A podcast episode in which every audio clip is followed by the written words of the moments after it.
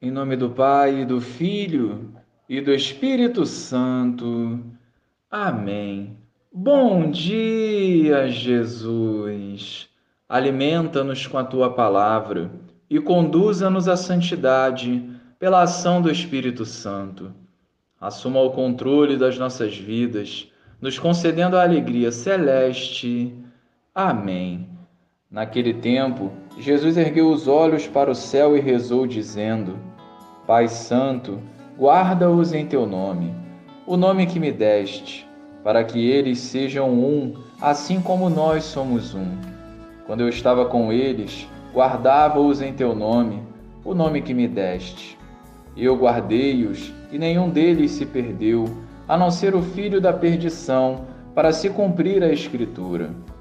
Agora eu vou para junto de ti, e digo estas coisas, estando ainda no mundo, para que eles tenham em si a minha alegria plenamente realizada. Eu lhes dei a tua palavra, mas o mundo os rejeitou, porque não são do mundo, como eu não sou do mundo. Não te peço que os tires do mundo, mas sim que os guardes do maligno. Eles não são do mundo, como eu não sou do mundo. Consagra-os na verdade, a tua palavra é verdade. Como tu me enviaste ao mundo, assim também eu os enviei ao mundo. Eu me consagro por eles, a fim de que eles também sejam consagrados na verdade. Louvado seja o nosso Senhor Jesus Cristo, para sempre seja louvado. Jesus quer que os seus discípulos sejam sal e luz no mundo. Por isso, em sua oração ao Pai, não pede que os tire do mundo, mas os santifique na verdade, que é a palavra de Deus. Por isso, a importância da intimidade com a palavra em nosso dia a dia. Um cristão sem a palavra está fragilizado.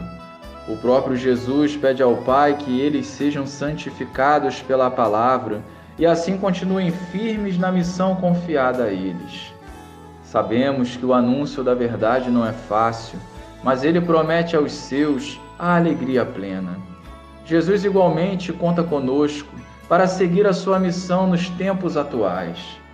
Não importam as lutas e as dificuldades, ele estará conosco, rogando ao Pai por nós. Não podemos mais fugir do chamado à santidade.